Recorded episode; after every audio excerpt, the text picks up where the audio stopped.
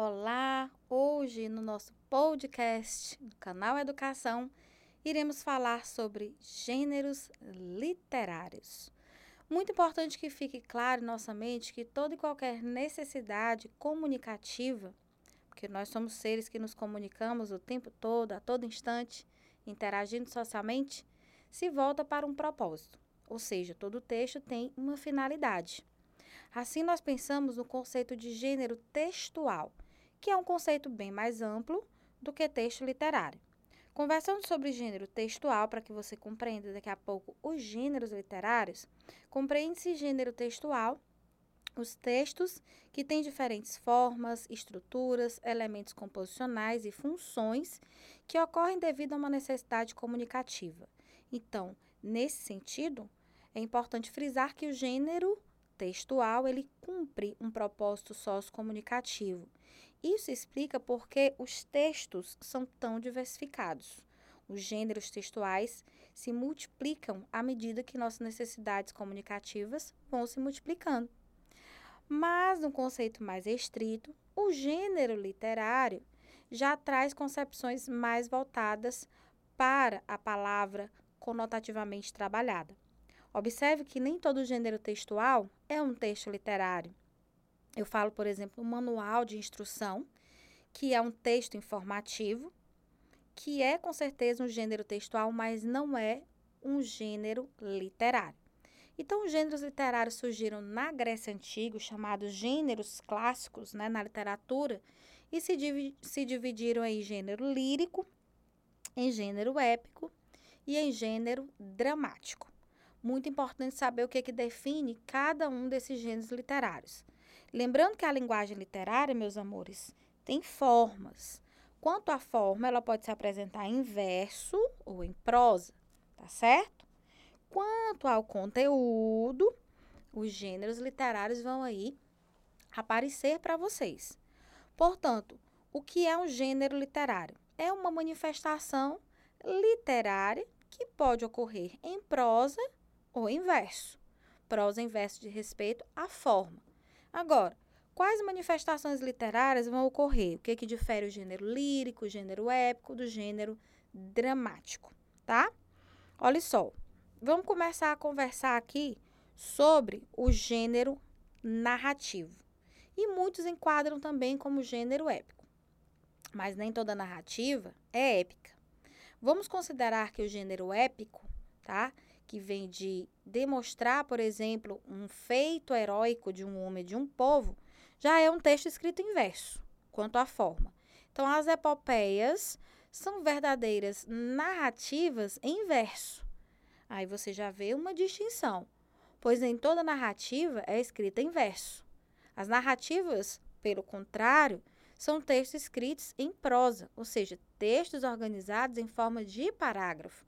Mas no gênero literário épico, nós vamos ver verdadeiras narrativas escritas em verso. Normalmente, o narrador que se põe lá é um narrador observador, o chamado narrador em terceira pessoa, o narrador onisciente. E isso justifica, dentro do gênero épico, as poesias narradas ou poesias narrativas, né? A presença de verbos e pronomes em terceira pessoa.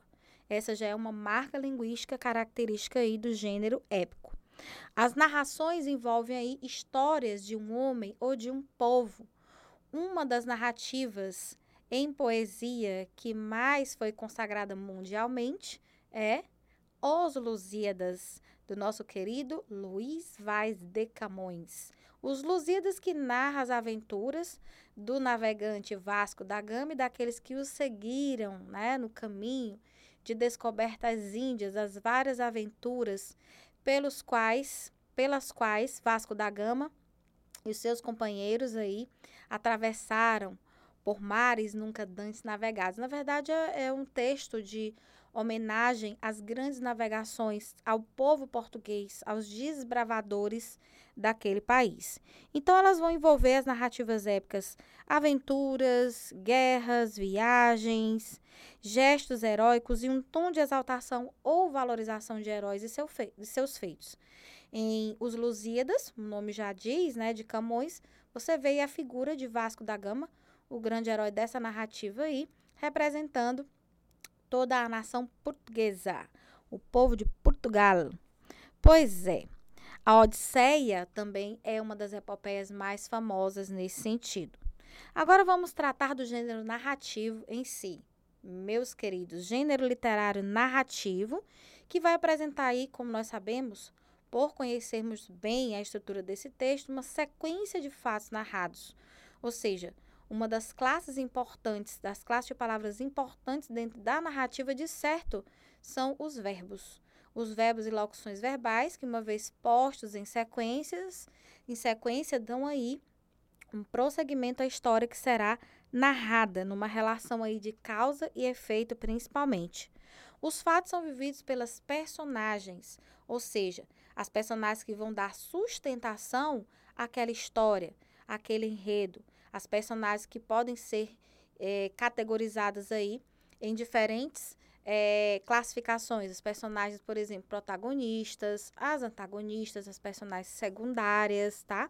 Mas em outro momento nós conversaremos com você, querido aluno, sobre isso, tá?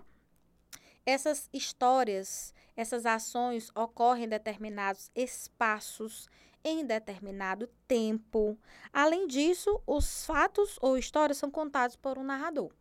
Então, é observar que quando um texto é literário e é narrativo, você tem todas essas características que vamos recapitular agora: presença de personagens, presença de um foco narrativo ou tipo de narrador, ora onisciente, o narrador que vê tudo e conta imparcialmente aquilo que vê, ou então o narrador personagem, tá?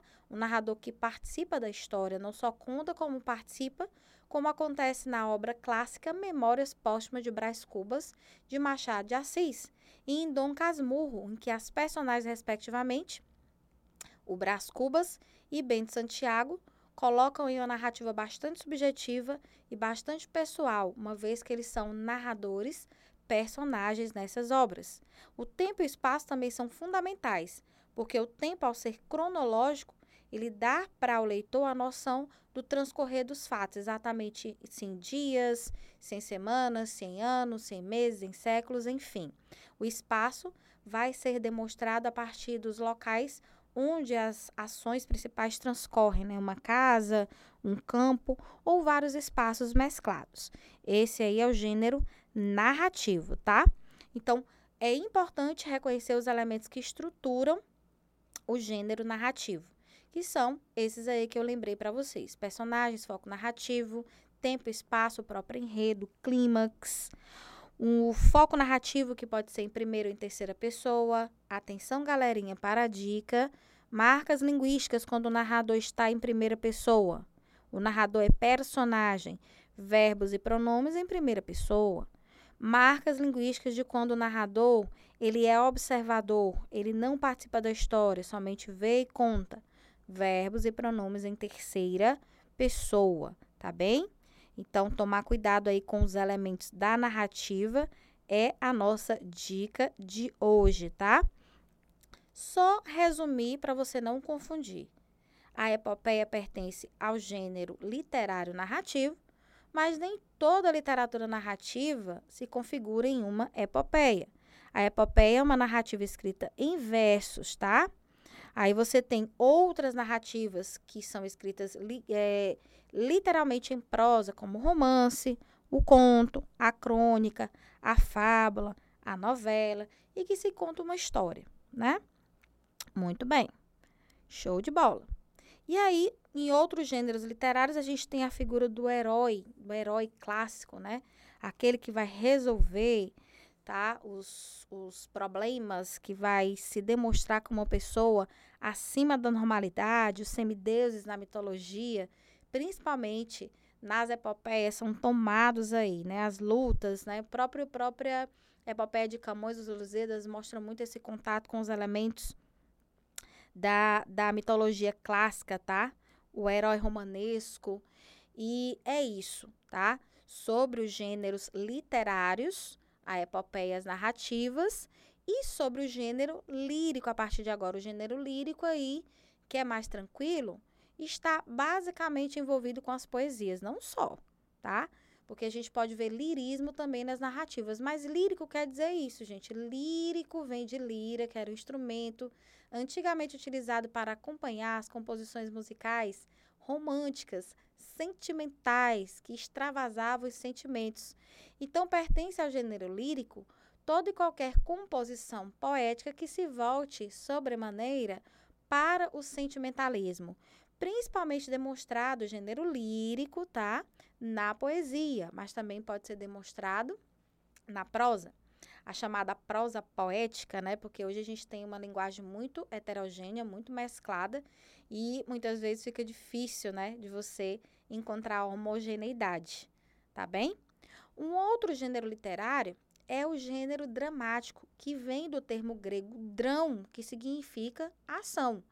No gênero dramático, você tem uma situação em que personagens, tá, vão ser representados por atores e através das ações desses atores, nós vamos aí perceber o transcorrer da história. É só você pensar numa peça teatral, uma peça de teatro, em que o ator tem que ter todo um envolvimento, pré-envolvimento, por falar assim, com a história que vai ser contada, a história que vai ser interpretada pela sua voz, pelos seus gestos, e ele vai literalmente entrar em ação, né? A gente lembra daquelas palavrinhas luz, câmera, ação, exatamente quando você vai fazer um filme, quando você vai fazer uma peça teatral, e isso tem a ver com o gênero dramático, que está relacionado aí às ações propriamente vivenciadas no espaço apropriado, por exemplo, num palco, num teatro, em que os atores vão representar aí as ações para o público-alvo. Aí nós temos a tragédia, a comédia e a tragicomédia,